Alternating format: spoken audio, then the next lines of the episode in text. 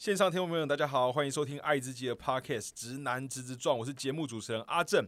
那今天节目呢，很高兴能够邀请到台湾性别平等教育协会。那今天一次有两位，他们本身都是老师，都是这个协会的两位理事，分别是丽淑以及季季。我们请两位跟大家打打声招呼。嗨，大家好，我是丽淑。嗨，我是季季。好，我们请呃丽淑呃呃两位了，就丽淑是那个新北市的那个陆江国小的老师嘛，然后。也是这个教育议题的辅辅导团教师，那也是台湾亲子共学团。呃，对，亲子共学教育促进会，但但但但这个我已经卸任。哦，已经卸任了。现在我已经卸任，那就是之前经营，然后在之前也是在那立院的儿少权利促进会担任执行长嘛。对，主要就是因为王婉玉呃立委他的邀请这样子。哎，那季季是在新北的大关国小担任教师。然后也是那个新北市国小性别平等教育议题的辅导团员，那我蛮好好奇的，对，蛮好奇的。呃，就是就先请你们介绍一下那个台湾性性别平等教育协会好了。哦，其实我们的协会是二零零二年零二年成立，那你你知道，对，今年刚好二十，我们二十周年的那个会庆刚办过，对。那你知道，就是二零零二年，也就是刚好永志过世，呃，对，叶永志他两千年，呃呃，就是往生之后呢，就会带着一大堆的谜团嘛，那很多人就进入到现场，那去呃挖掘当时这个永志的故事。那当呃也越来越觉得性别平等教育非常的重要，所以呃就就因着这个这个起源这个缘起，然后我们就有一群呃。本来就在做性别平等运动的呃前辈们，就组织了呃性别平等教育协会。嗯，然后就一路走到对，一路走到现在。我不过我们两个是都比较是后期，像我大概是在二零二零一一年、二零一零、二零一二那时候加入的。长一段时间。哎，对，也是十几年。我是更晚，我是二零二零。二零二。就我我是本来本来是会员，但是成为理事是二零二零零年的事情。对。哦，对，那两位有什么好？哎，两位担任老师多久了？真的蛮资深的，我这是可以问的吧？当然可以，的。呃，两位老师任任教，我已经二十几年了，二十几年，对，迈入第十五年。哦，第十五年，对对，哦，其实也到也第十五年，对对。都都还蛮算资深，都很资 深的，真的是老师，都很资深的。好，那以目前呢，譬如说像今年，就是像那 TEGA，我待会就直接讲那个 T 哦 T G E A 啦，T G E 讲就用这个代称协会。我们都常讲 T G 啊。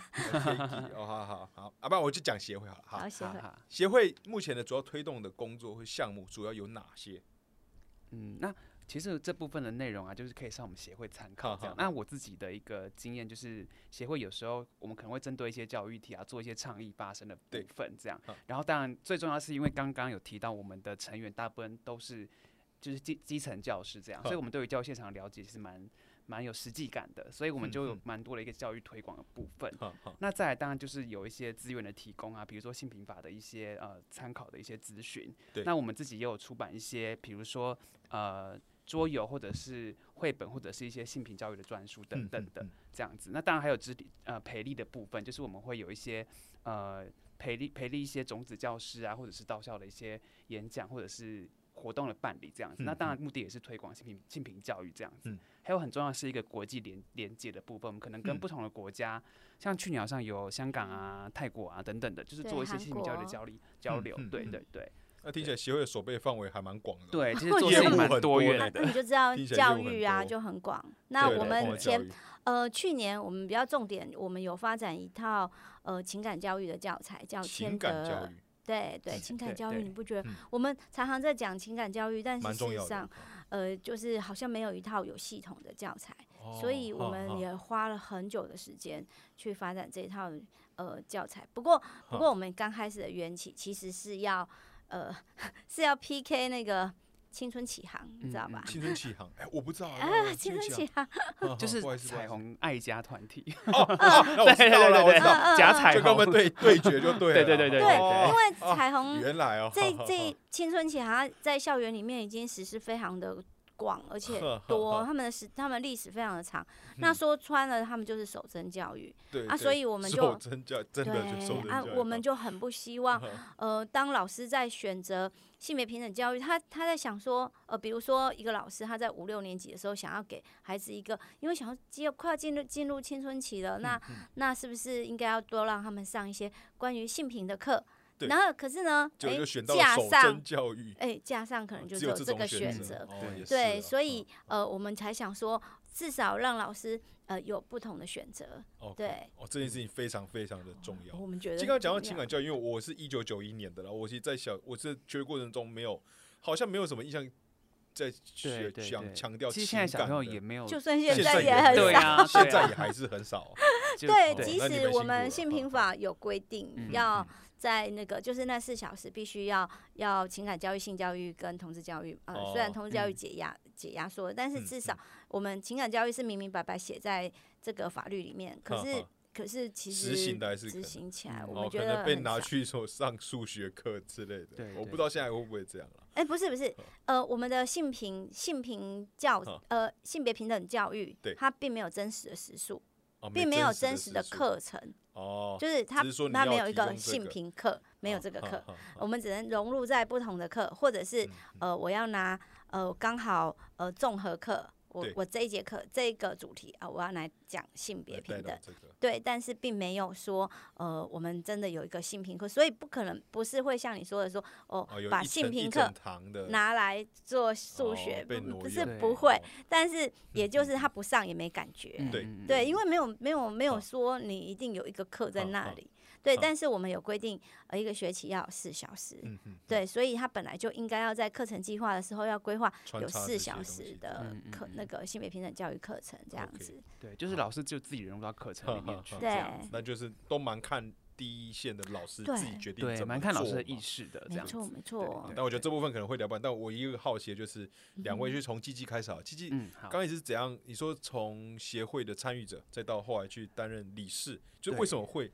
参与，因为我觉得做社会这种都是公共事务的参与的，都一定会有个起心动念嘛。那个东西是什么？对对对，其实是在二零二零年之前，就是其实我自己接触性平教育，当然也是蛮久了。对，但是那个时候比较像是二零，就是在那之前比较像是个人的，就是自己在自己的领域里面推动这样子。对，那二零二零年是因为当时发生那个呃国王与国王绘本那个事件，嗯嗯，就是。大家知道那个，就主持人知道那个事件嘛？好，这个我可以讲一下，就是分享一下哈。对，就是那个时候已经通过同婚法了，对啊，专法已经通过了，但是隔年就是呃，我们就收到一个公文，就是呃。教育部他每年都会给一年级的小朋友所谓的阅读起步走，就是会把一百本书送到班上的计划，对，当做就是给小朋友阅读的书籍。那其中有一本就是《国王与国王》，那它是和国哦，《国王与国王》刚听光呢，国王与国王有印象，对对对对，它的内容其实就是讲那个同志教育这样子，对，然后是荷兰的绘本，对，然后我们就收到公文说，呃，集美市教育局。可以讲直接讲出来，就是就是要要呃要把这个书，就是要他写信给公文，写公文到学校说要把这个书拿回来，因为有争议这样子，就是有有有家有一些团体有一些争议这样，对，然后所以当时就觉得很傻眼，说因为就是因为就是很多学校就真的把书缴回，我包括。我自己工作需要也是一样，对，所以那时候就是我们协会就是对这件事情会觉得我们需要有一些对需要有一些发声，对，所以当时我就有受邀协会就是去做一个公开的一个一个小小的短讲这样子，对对对，然后那时候突然觉得说，哎，其实以前因为以前比较像是在私领域工作，然后自己推动，但是突然那那一次的经验让我觉得比较印象深刻是说就是。就很直接的面对很多的人，就不同的角色这样子，然后当然后续也引起了一些效益，包括就是说可能因为曝光了，那当然有一些人就会来问我，对。对，然后你就会觉得说那个整个的也不能说视野，就是说你的那个呃，就是接触的一个。呃，身份的转换变得更多元，然后接触的对象也变得更多。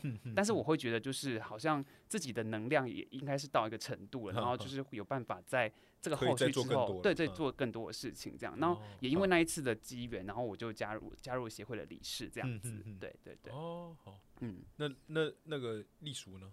嗯，刚才他讲那个国王与国王啊，其实我们学校没有下架哎。哦。对我我的意思是说，其实有时候真的很看学校的领导人或者是呃学校行政，他到不到他有没有要力挺呃性别平等教育。对，那我你呃我们讲到那个加入协会，呃刚才季季一面讲，我就一面一面回想，在二零一一年，其实二零一一年发生过发生了一件大家可能都很难忘的事情吧，就是真爱联盟。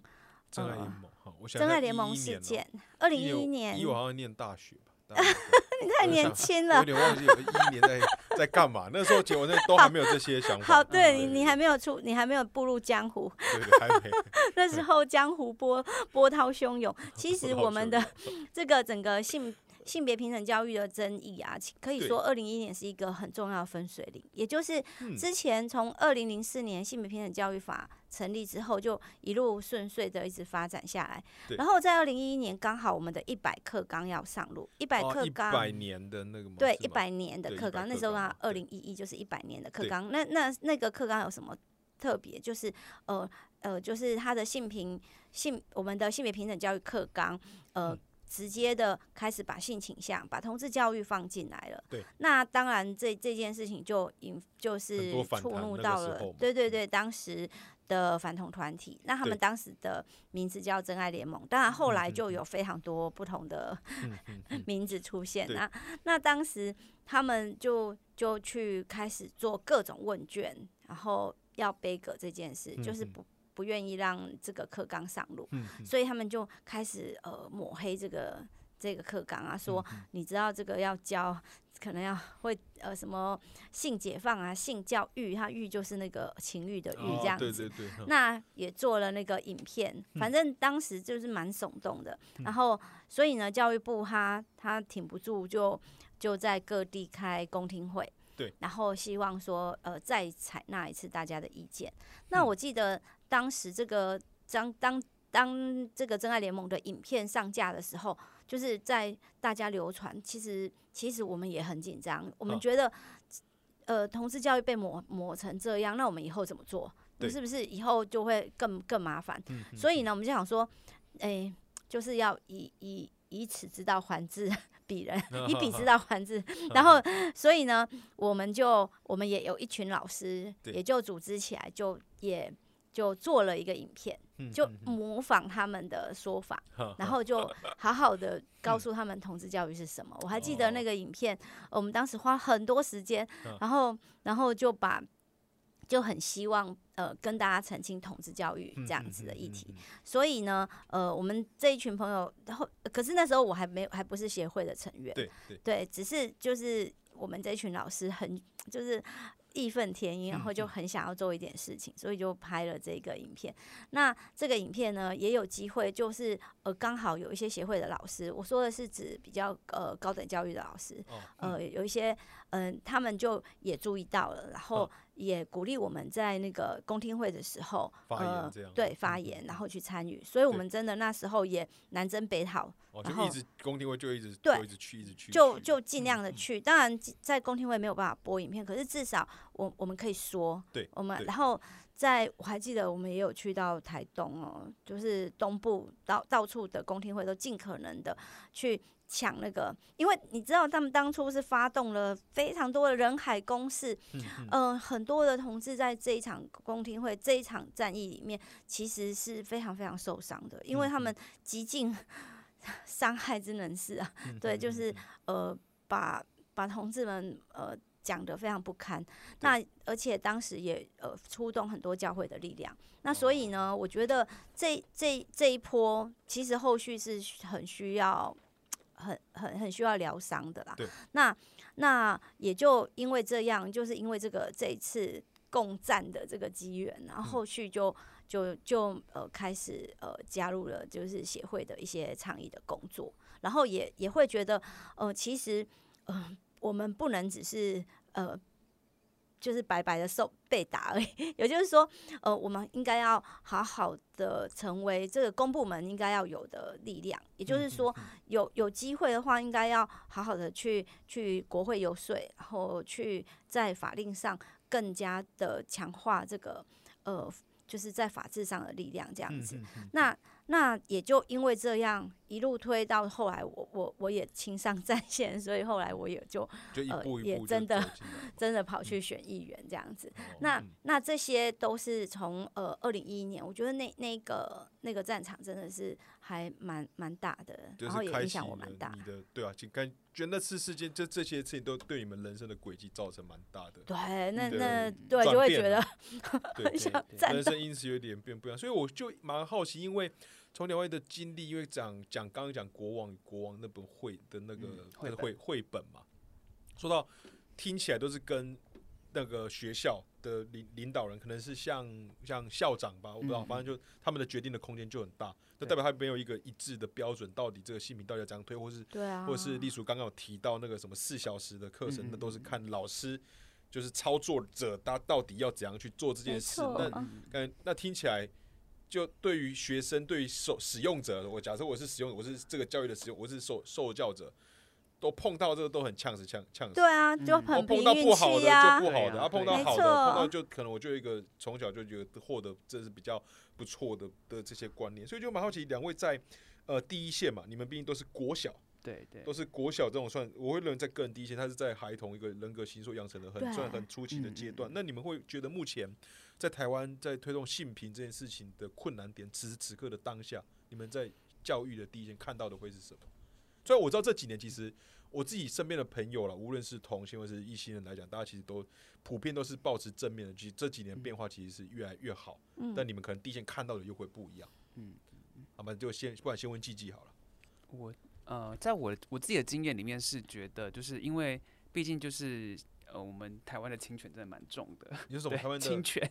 亲亲亲亲子的权利？哦，亲子的权利。就是我会觉得，尤其在国小阶段，我自己还蛮长早期的时候了。但是我当然的确这几年比较好一点。就早期的时候，像我们在班级里面或者学校里面推动性平教育的时候，就是有很多家长会觉得，就是为什么要教这个？然后可能就会很想要跟老师讲说，就是。比如说没有考试啊，或者说课本没有这样讲，那为什么要教这些教材等等的？对，那如果当然就是说，如果经过比较好的沟通之后，就是他会觉得哎，认同老师的理念或是新品的精神，他当然就会就会比较顺利一点点。对对，但是其实真的早期遇到蛮多一些，就是他们可能不见得了解，但是因为听了另外一方的，就是大力的宣传之后，对这个课程是非常恐惧的。对，对他们就有非常多恐怖的想象这样子，然后可能就会。在可能在学校的群组，或者说班级之间，一直散播这样的讯息。那我觉得有时候那个辟谣跟沟通的方式就会有点辛苦，这样子。对，因为他们人很多。对，然后那个呃散播量也蛮快速的。我打个岔，说提到侵权，因为我对过去对教育的议题是比较少，对我比较不清楚侵权的定义会是什么。就假设由由你们来定义的话，就用你们的话说了，家长的权利嘛。好吧，家长想要。呃，就是他希望可以，他对于教育有他自己的想法，会希望这个教育是符合他的，嗯，对。的对期望像是这小孩是，可是我家的小孩，你凭什么教我家小孩教这种？但我觉得那是他的有决定决有决定小孩子权利的是我，不是老师，所以你当你老师做出不符合，对。对对对，这这个可能有误解，因为其实，在国民教育法里面并没有这个。这个权利，就我的意思是说，他当然可以参与，比如说我们在课发会或者是在学校的一些委员会，呃，是会有家长的呃席次，没有错。但是，但是除此之外，其其他他不应该。呃，介入太多，那他当然可以提出他的疑虑，他有疑问，他可以直接去跟老师解惑啊，然后去问问看到底这是什么用。那这个是很正常嘛，对不对？我们就是关心小孩，当然就会有。但但至少在这个法，在教育部，在这个国民教育法里面，并没有说，呃，就是我们在制定课程的时候，或者是我们在教学计划里面，必须要纳入家长的意见。这个。这个我们我们有一条是，呃，我们必须要跟家长说明，是有，但是并不是说，呃，我们必须要采纳，就是呃，他提供的教材或者是他否决某一个教材的这个权利这样子。那那我们所有的课程其实都是跟着课章课纲走的，对，所以照理说是不太需要担心说，呃，家长会会怎样，但但。也就是说，在法律上我们是非常站得住脚。嗯嗯。只是只是你知道，就是一旦有扯上，比如说申诉啊什么什么，那就是麻烦。所以对于对于有一些老师来讲，他就尽量不要惹麻烦。那这个你看这个。我我们并没有一把尺，说我我这这个学期教了没有？教了什么？呃，性别平等上面，就是我们并没有说，呃，有有教还是没有教。然后你又知道，其实就我们都会说，呃，就是生活及性别，好，性别及生活。所以呢，随便什么东西都可以扯上性别。对。如果呃好的说法是，其实很多东西都是教材。可是另外一个说法就是，你也很容易搪塞过去那四小时，而我都有上啊。对，就是呃，对，就是这这件事情也就会变成是一种呃，老师在就像刚才说的，哎，小孩就很碰运气了，对他他要碰到什么样，所以呃，就像有的老师会引进。青春启航来作为他的青春启航，我现在 不知道，我知道彩虹嘛，对对对，对，对他们就会引入这个彩虹爱家来作为他们性别平等教育的时数，这也是有的。所以我被纳入性别的时数，那应该是青春最最基了吧？启航期最基吧？的青春启航。OK，没看一下看一下。OK，这可是真的，就是因为他们还是他们在送计划的时候，里面都是会呃有课纲啊、能力指标啊，这些都有哎。所以，所以你能怎么说呢？就是说，呃，我们觉得反性平的东西，反而在教室里面，它是被他把它当成性别平等教育来教，这也是有的。所以，呃，我我会觉得，可是这些事情都已经慢慢的被被挖被说出来了，对，然后也都呃被就有被挑战了。所以，我我会觉得，呃，像我的学校，呃，前几年在呃。二零一八，呃，这哎，那已经四年前了，我的天！好，就是在在更早之前呢，是一直都有青春启航的课程在我们学校里面，就是老师会自己接起来，或者是学校会引进，学校就是呃也很欢迎这些课程进来。嗯，然后呢，呃，可是从我们开始倡议之后，呃，我我已经忘了是几年，不过大概就是二零一七、二零一八那时候，我。我我一直在关心学校引进这个课程的状态，所以我也会一直去问呐，哈，就对，就是去关心。对呢，那那后来呢，好不容易学校也跟我说，他们不会再引进了，他们不会再。那我会觉得，就是这个就是一个进步。然后再来就是像二零一八年我们那时候的公投，那呃本来你知道，就是外面沸沸扬扬的在讲这个公投，可是在学校里面哦。一片一片祥和吗？对，一片祥和，对，完然后进入止听起来是学校不敢碰吗？对，应该说怕麻烦起争议这样。没错没错，所以学校可是可是说真的，呃。公投的目的不就是要讨论嘛？对，不就是要有话题嘛？对，所以我会觉得那个公投它确实，呃，应该是要让我们好好的对针对这些议题好好的去思考，然后然后去了解的嘛。对，我我记得那时候我也会跟呃学生们呃讨论这个议题，当然老师都吓得要死啊。对，那那我会觉得呃学生的接受度是很高的。我我我觉得，甚至其实，在那个公投完之后，虽然一片哦哀嚎啊，就是 很可怕。那个那个公投其实是让我们非常的挫败。嗯但是呢，其实到学校里面，我反而看到另外一种契机，因为那个公投它让呃性别平等教育的能见度打开了。然后然后，嗯，学生在跟我反馈说说他的看法的时候，我我觉得。真的很很不错，蛮欣慰的吧？对他们都是他们是他们是未来的，对，他们有未来在。没错，他们虽然暂时没有没有没有选票，可是我觉得他们的观念其实他们也都接触到了，比呃比较是呃呃就是靠近我们呃我我本来想要讲正派，讲讲讲正派吗？良善的地方。啊，对，就我就听听完两位的分享，我会觉得呃是听起来了。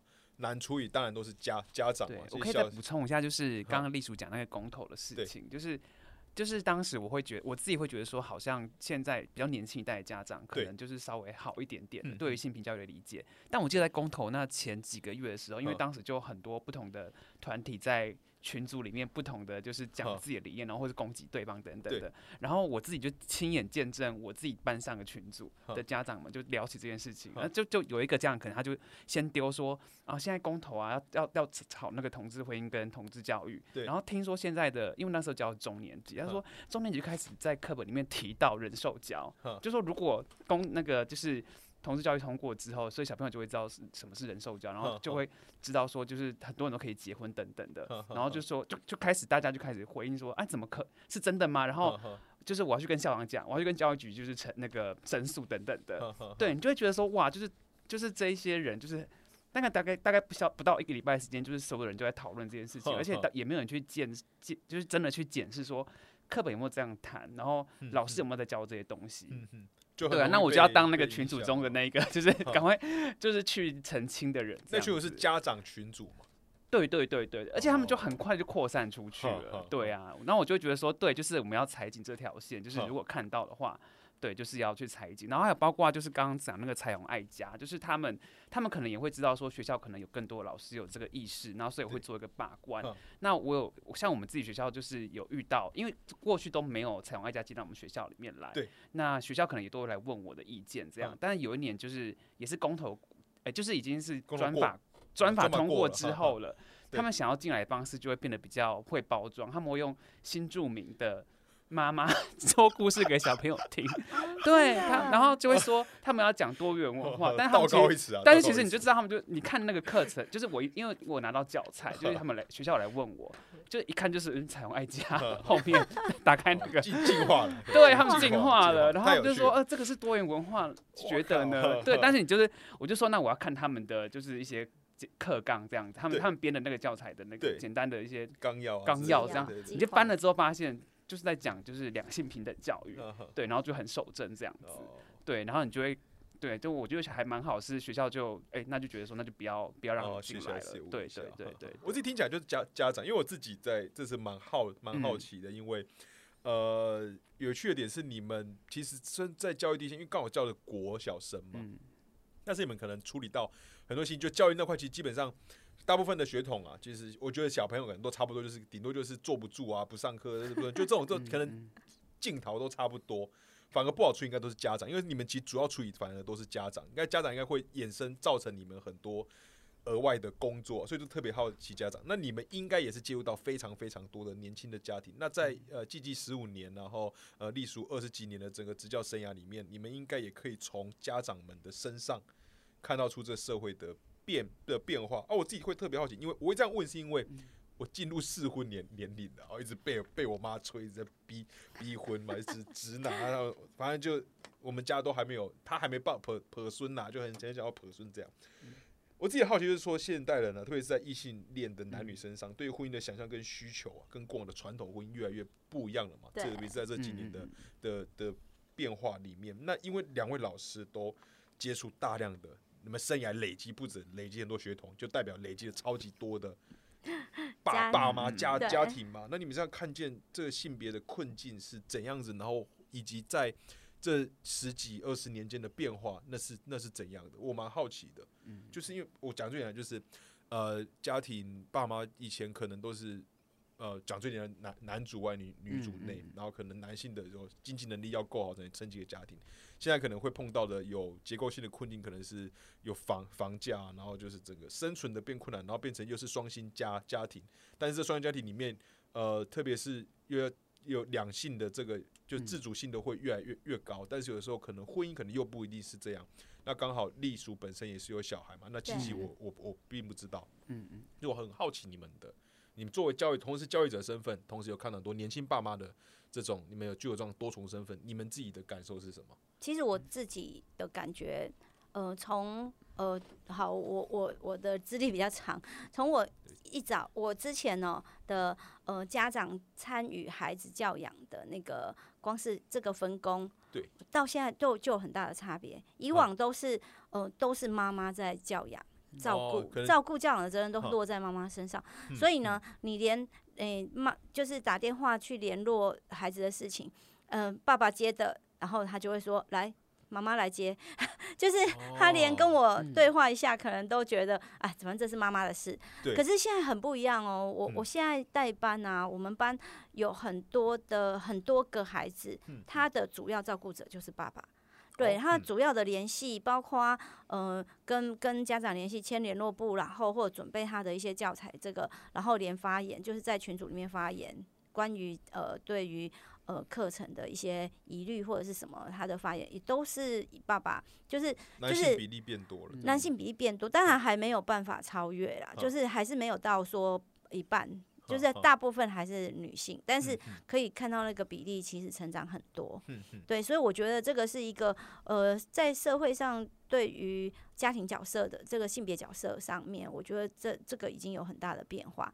那第二个是呃，大家对于这个呃多元性别的接纳度这这一块，其实我你们知道现在 因为 鉴于网络兴起哦，我觉得所有的家长啊，他在接。就是在进入，就是小孩进入到一个新的班的时候，就会漏收老师。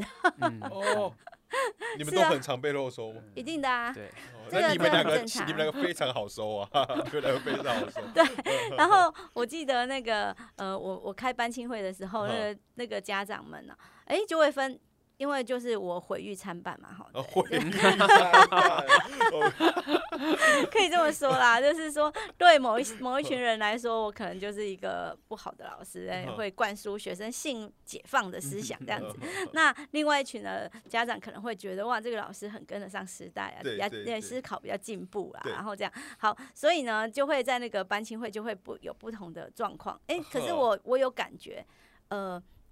就是听我的家长变多了，嗯嗯，那有疑虑的家长真的，那那我觉得这这个这个转变其实蛮有意思的，应该也会跟整个社会。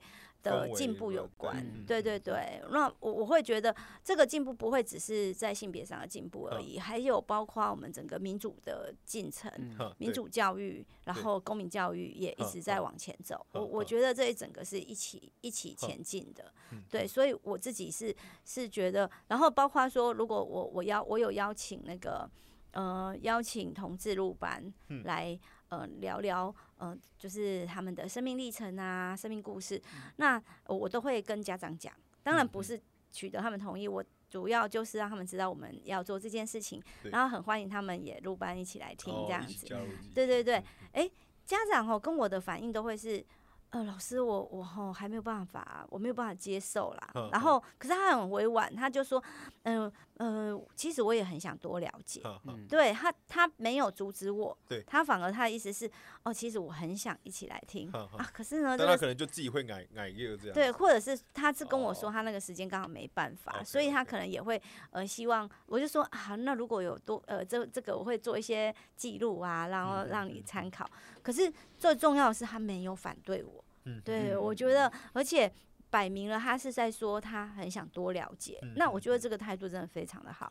对我，我本来就觉得每个人都可能有自己的呃自己的判断，或者他自己在公民上的抉抉择，可是他对于另外一方，他还没有办法接纳一方，是踩着很想理解的态度，我就我有光这一点就就觉得很不错。所以，我我我有一个从从我自己这样子过来，其实我有个结论，其实。你刚才说那个家长有问对的状况，对我来说，我们班就是我没有我没有被我自己的家长投诉过，没有了不起，就是他有疑虑，他会自己跟我讲，这样而已，就是讲，然后我就会跟他解惑嘛，然后或者是我们就真的诶有一个小小的会议这样子，但是我从来没有被自己的家长投诉过，但是我被投诉很多次，那些都是。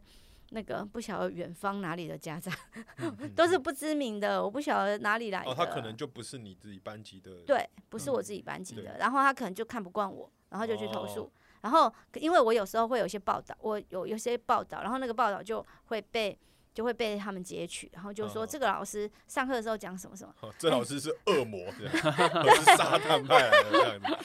这这不是跟那个刘？那个那个小豪有没有？刘宇豪老师他不是因为上了保险套的课程就会被被告了嘛？他也不是他的家长啊，他的也是那不晓得是谁，然后截取那个公示的画面，然后去告他，对，告他猥亵。那根本就就觉得很莫名其妙。就是如我自己的家长都没有意见，为什么你们这些 远方没有来听过课的家长都会很有意见？对对对对对。所以我觉得感觉起来，这就是会有一群呃自称家长的人，就是他他们。当然，他们可能也真的是家长，可是至少不是我学生的家长。就是说，有家长的团体，然后他们就就守着刚才说的侵权，但是我我是不把它当成是一种权利啦。我是觉得这些家长他们很想要表达他们对教育的看法，然后然后也很想要呃左右这个教育的走向，所以他们不断，其实就连在那个呃那个呃公约审查。的会议上，他们也不断的用家长团体的名义，呃，一直站起来，就就是跟就是讲他们的各个意见，这样子也都是反反同的意见很多。对，那那我会觉得这这些这些呃，包括教会，包括这些团体，它被组织起来，然后他他们是有系统的来做这件事，所以后来也有越来越多呃家长团体，就是。挺同的家长团体也想要好好的站起来讲，对，不然都那个家长这两个字都被麦克风，对，就是 代言都被他们代言，没错，干嘛？我们家长就是你那个样子吗？我们大家都不想要被被认为说家长就是这个样子。对，其实说到那个立场冲突，因为我今天其实想跟两位聊的偏多了，嗯，但是我知道今天时间真的比较少，所以我 我赶快赶快补充要问季季的，就是因为刚刚丽楚老师有讲到，其实这种是这种立场不同间。的冲突嘛，虽然这几年可以感受到，呃，家长就是孩童的家长们，当然是有这一这社会的氛围是慢慢变变好。因为有找到就是在那个协会的专栏中，二零二一年的啦，季季有曾经他有就有说过谈论社会议题啊，一样是要需要铺陈的，也要有脉络的。那对于没有性平概念的人，也不能直接说结论。只说结论的话，那可能就冲突一下，就马上会激化这样子。就在参与公共事务的你，然后跟在身处教育现场啊，这种不同角色间的转换，跟不同的人这样沟通对对话，你自己来你的心路历程，或是这种转变有吗？可能刚开始是一个。你就觉得我就只要坚持我的理念，我就讲我是对的，然后吧吧，然后到后来发现你这样做好像是只会我以前真的是冲个头破血流，然后就是那你的转变是什么？你一刚开始初出茅庐的那个样子，就一开始就是抱着说这个理 念就是正确的，要跟别人输赢这样。对，然后就是我就是就是就是 投注到我自己我认为正确的事情上面，然后也而且在在我自己的。就是教学现场，或者说我在我的孩子们身上看到，他就是就是正确的一个方向，这样子。对，但那就比较是先做了之后再说。对对，但是就是早期时候真的就是做了之后。后面就有很多 时间需要去面对，对，就善 后啊。善后我自己捅出来的老师，你你我听我孩子讲说，你今天你哎昨天跟孩子谈什么，或今天谈什么？为什么你要谈这个？等等等之类的。对，那当然就是就是我的我我我，因为我也没有被申诉过了。因为就是说，其实我也我也没有被申诉过，是因为我当然也是因为我我知道为什么我要教这个。那当然我也好好的跟对，就是跟不同立场的，即便是不同立场，还是要帮好好的沟通。那他们可能会觉得说，嗯，好，那就是这样，就是尊重。但是你也很明显知道说。他们可能就是不认同，但还是尊重。对，不认同但尊重这样。但是我会发现到那个过程其实蛮浪费，或者说蛮伤我的元气的。就是你必须要花很多劳动很多，而且就是你会变成是一一打多。他们可能就是不同时间一直来找我，可能今天是 A 家长，然后下个礼拜是 B 家长这样子。那我后来的做法就是，我后来就是。慢慢的就是也去思考说怎么样子才可以让这样子一个效应不会让我这么累，然后同时也能够达到一样的效果。所以我后来就比比较变成是说我我就是先沟通再做。哦，先预告就是我想要做什么呢？原因像像我们就是学校组，比如都会有家长日啊，或者是一些呃就是呃开学的时候有学校可能也会有一些座谈会是邀请家长来的。对对，那我可能就会利用这样的机会，就是很直接的跟家长讲说，就是。呃，我我我我在我在可能这这一年里面会规划哪一些的性平性平课程，这样，然后让他们看到一些我的，比如说教材啊，或者说课程这样子等等的。那我觉得这样子做有个好处是在于说，的确就是你还是会遇到一些就是那种皱眉头的家长，或者就是他很你就发现他很想要就是呛的家长这样。但是的确就是会你会发现到就是他们我你会看到不同立场的家长出现，比如说他们支持的，那他们可能就用他们的经验。就你，你只我只是抛出议题，说，哎，我可能在课堂上教这个，那为什么？那他们可能就会说，啊，你反正你就是做性平的，你就是会教这个啊。就即便是不认同，他可能就会觉得，就是因为有这个标签在前面了，对。然后他们可能就对你也不想沟通，但是他们就是就不想沟通，就会他觉得你会就会做这样子。可是我觉得换由另外一群就是支持的家长来跟他们沟通，我觉得这件事情他们可能会比较能够打开那个，就是他们比较能够听进去。比如说他们可能跟他们讲说，哦，我遇到蛮多家长就会讲说，他们觉得这个亲民亲民教育非常重要，是因为他们可能身边有很多不管是两呃男男女或是同志族群，就是都遇到类似很多的困境或是压迫等等的，然后他们就是都会。想要替他们多做一些事情，然后会觉得从教育这方面开始着手非常重要，而且也不希望自己的小朋友未来变成是会压迫别人的人。对啊，我觉得由我讲，可能的那个效果可能只有五分而已，但是由他们来讲的话，可能就是十分，因为他们都是家长对家长没有 对他们没有标签，但对我可能已经有一些有一些成见了这样子。对，那你在你这有这样的体悟，就调整一些你的做法、沟通的方式之后，就会少掉很多。对，少掉很，让让自己轻松一点嘛。走的好顺哦，后来就走比较 顺。对对对对对对，就是其实就是我觉得就是其实拉更多的人进来一起推动这样子，把更多人变成是我们的伙伴。他不一定是老师，对啊。对对对，好，那我下一个下一题问那个栗栗叔，好，那那个麦带帮我帮我敲敲一下。那栗栗叔就是呃，在那个你自己在这一路上啊，其实因为还有一段经经历啊，就是在二零一八年的时候，代表那个欧巴桑联盟嘛，参选新北三重泸州的市议员嘛。对。然后在选选举是一件很累很累的事情，可怕，再也不敢了。对，再也不敢了。我身边也是很多朋友了，我之前也是有参与政治工作这样子，所以我大概知道，就哇，选举真的好累人哦。但总是有一股对社会的想象嘛，有像有一些热情的理念，但想要实践才会去做这件事。那我们待会再来聊这个参政，就是我比较好奇说，在这一路上，你一路上参政政呃公共就公共参与好了，对，过程中你有没有就是很灰心或者挫折的时候？因为你觉得。资也算资历蛮深，走蛮坚持走到现在了嘛。对，那当然了，灰心。对，尤其是我我我觉得那个二零一八的选举开票完之后，我我一整我那个灰心是在我们的我们竟然输这么惨，我是说。不不是我的票，是公投，公投完全的反方向，对，就是对我们倡议的完全部全部一塌糊涂，对，然后反方全胜，大获全胜。那那这一件事情，我的挫折在于说，原来我的。我的原来这世界跟我想的不一样，对，跟我一样。我二零一八年这啊，原来原来我才是异类。我我我打打我打个补充，我还是高高雄人哦。对对对，对，我是高雄人。都说喜欢，那一定更可怕。对哈，这个世界，我说心情差，我们现在老老老实讲，没有高雄一定是更崩溃吧？对。不过后来你们反啦，你们就平反了。对对对，还好你们就也罢免也成功了。对，但是这这件事情真的，我也会觉得实在是太太可怕了，就是。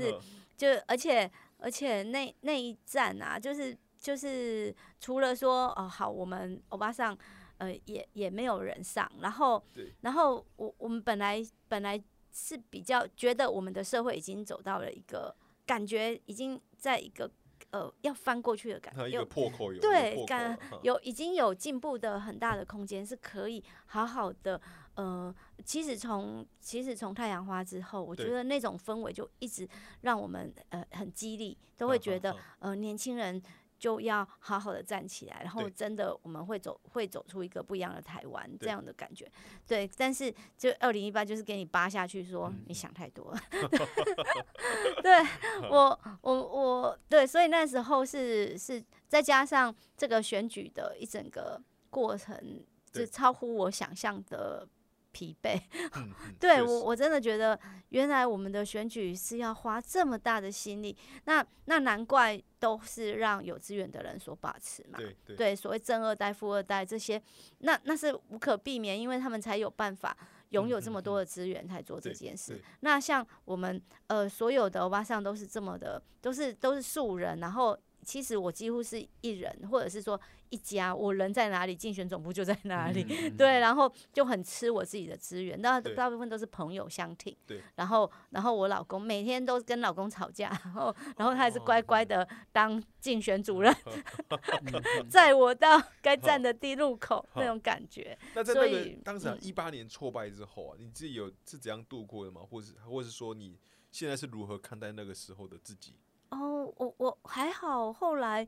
哎，我们也看到同志们更团结。然后，就像我说的，哎，虽然那个挫败让我很灰心，可是校园里面，我看到小孩其实他们对于对同志议题，他们是更接纳的。然后，然后那个呃，一九年，哎，专法通过了。对对，那本来我们在倡议二零一八的时候，倡议是希望不要有专法，对，是希望直接改民法。对对。哎，可是专法通过，而且他。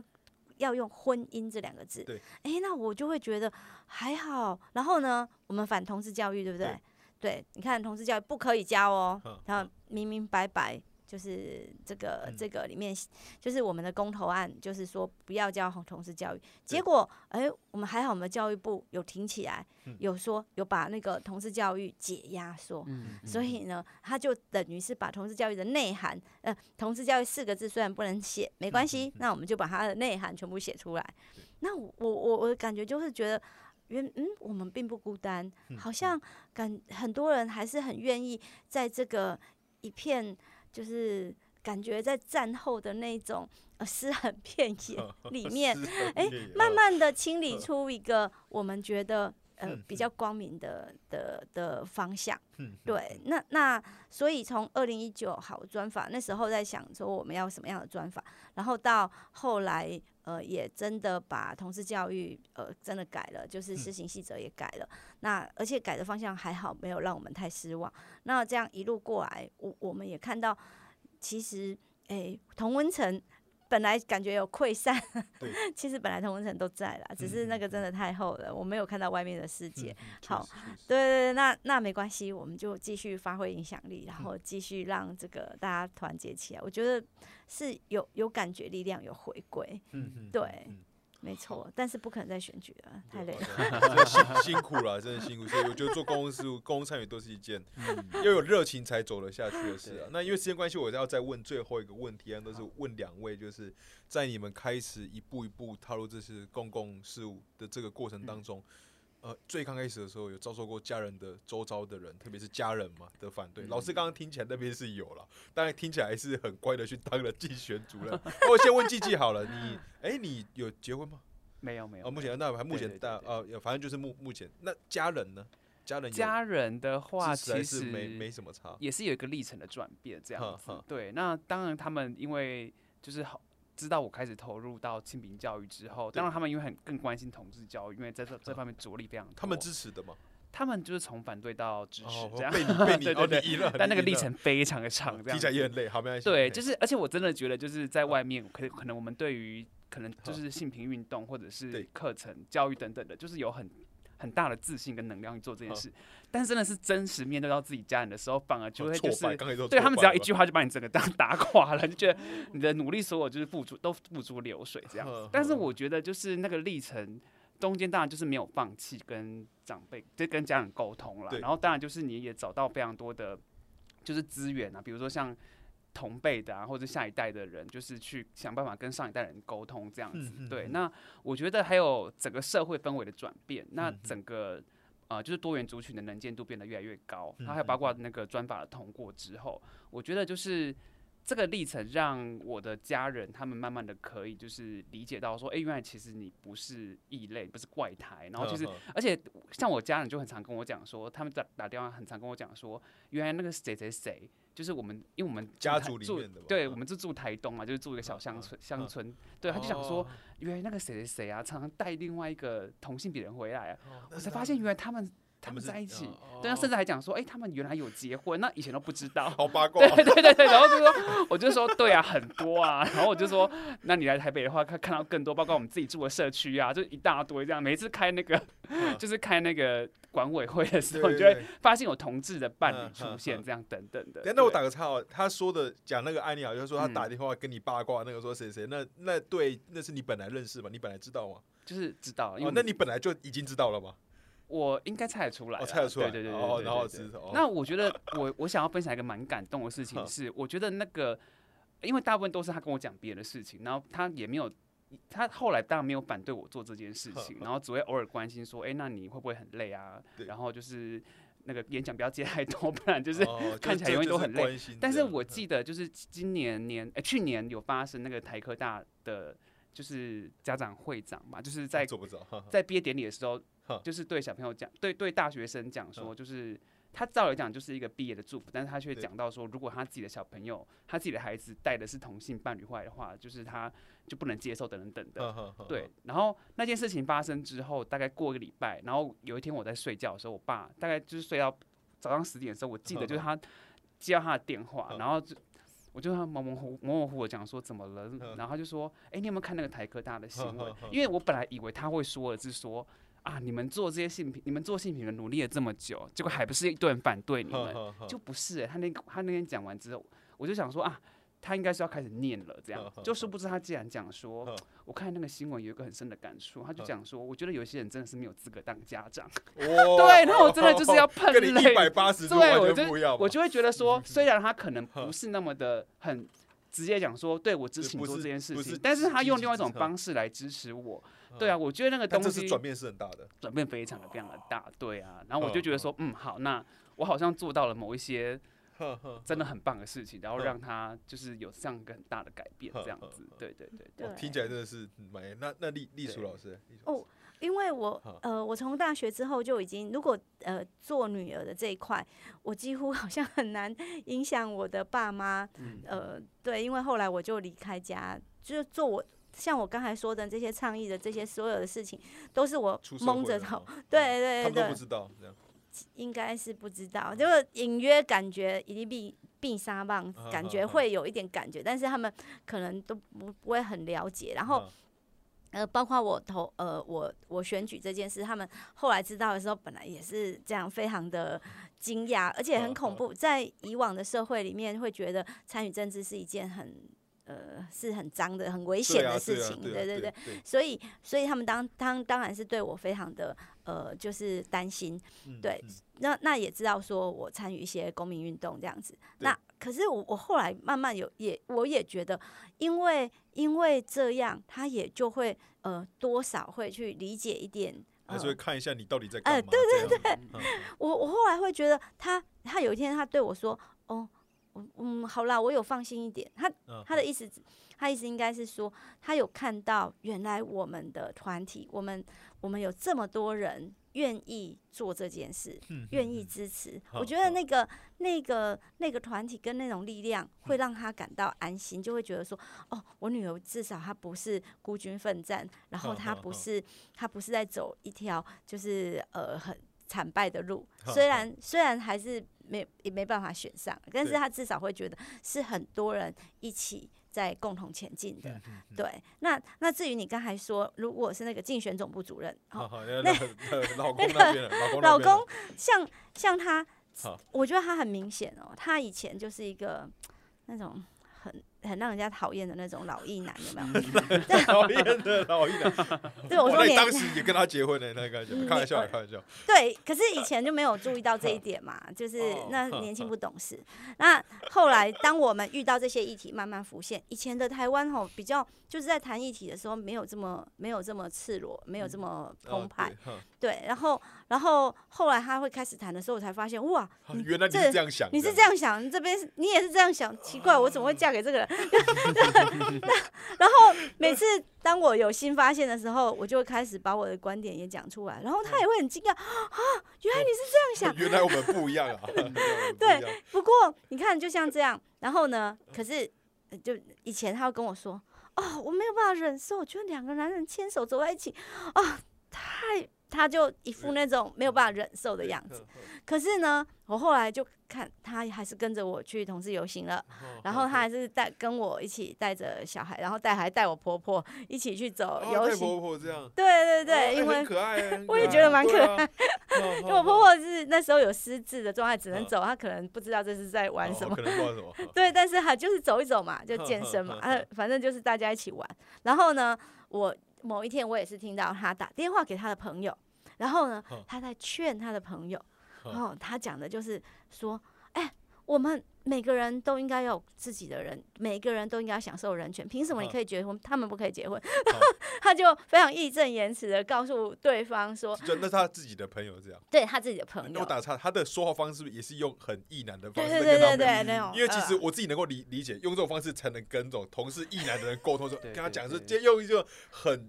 很男子气概的口气跟他讲，这根本这这没什么，你干嘛管那么多？就是对对对对对对对，你了解。其实就要反过来变成，这不是真正的男人要在意的。没错，对啊，就是他，我猜他应该是用这样子。对，而且蛮蛮好笑的，要对频才可以。对，因为频率一定要对，用他的语言才能够讲进去。对，可是我那时候很惊讶，哦，他已经。变到这边了，而且立场完完全全的。我从他愿意参与我的这些活动，我早就知道他可能只是嘴巴很硬嘛，他就不会觉得说，嗯，你很厉害哦，你你你怎么样？没有，反而透过他那跟跟外面的人讲，哎，尤其是你刚才说的那种样子，一定有一个会会 靠了，装一个会靠跟他江湖的会靠，跟他兄弟讲对，然后就开始这样子，我很很可爱，很可爱。我也觉得哦，那两位的这故事其实都蛮蛮不错的。那今天真的很可惜啊，其实跟两位老师在。聊这些，我觉得应该，因为两位其实参与公共事务，因为我以前也是参与，然后有我是有蛮多自己感受，但其实今天也也时间的关系不太适合聊，但我是已经超超时了。那今天最后一次非常感谢我们两位来到我们的 的节目现场，那也希望协会在今年呢，不只是今年呢，或者从性频到今年都有有很好的的发的发展。那也也祝福两位老师在。